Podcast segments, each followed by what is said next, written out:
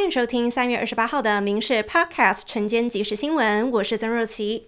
中国与洪都拉斯在总统蔡英文出访中美洲前建交。面对记者追问，美国国务院不愿多谈，强调过境符合美国政策及常年惯例，也是出于对访客安全与尊严的考量。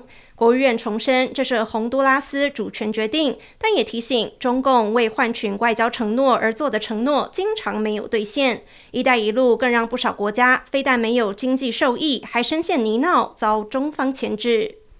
美国田纳西州纳许维尔一所私立基督教学校经传校园枪击，造成三名儿童和三名学校职员死亡。当局表示，枪手是一名曾就读该校的二十八岁女子，她持多把枪支犯案后被警方击毙。针对此次枪击案，美国总统拜登在华府再次敦促国会通过更多枪支改革法案。美国第一银行同意收购月初倒闭的系股银行，有助稳定银行体系，带动金融股和能源股走阳。但受到大型科技股从上周涨势回档拖累，大盘涨幅有限。中场四大指数涨跌互见，道琼收高一百九十四点，收在三万两千四百三十二点，涨幅百分之零点六。标普五百小涨六点，作收。科技股下跌，纳斯达克中场收低百分之零点四七，费半指数跌幅。则超过一个百分点。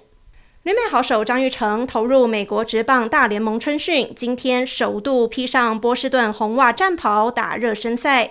六局上击出二垒安打，也是全队首支安打，延续三月稍早代表台湾参加经典赛的火烫手感。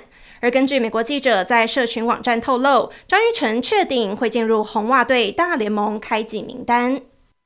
国内今日天气，今天白天水汽离开，降雨减少，北部、东半部地区及中南部山区有局部短暂雨，其他地区转为多云天气。东北季风持续影响，各地早晚天气较凉。台北、桃园以北及宜兰高温十八到十九度，整天有凉意。竹苗及花莲二十二到二十三度，其他地区二十五到二十八度，南北温差大，请留意温度变化。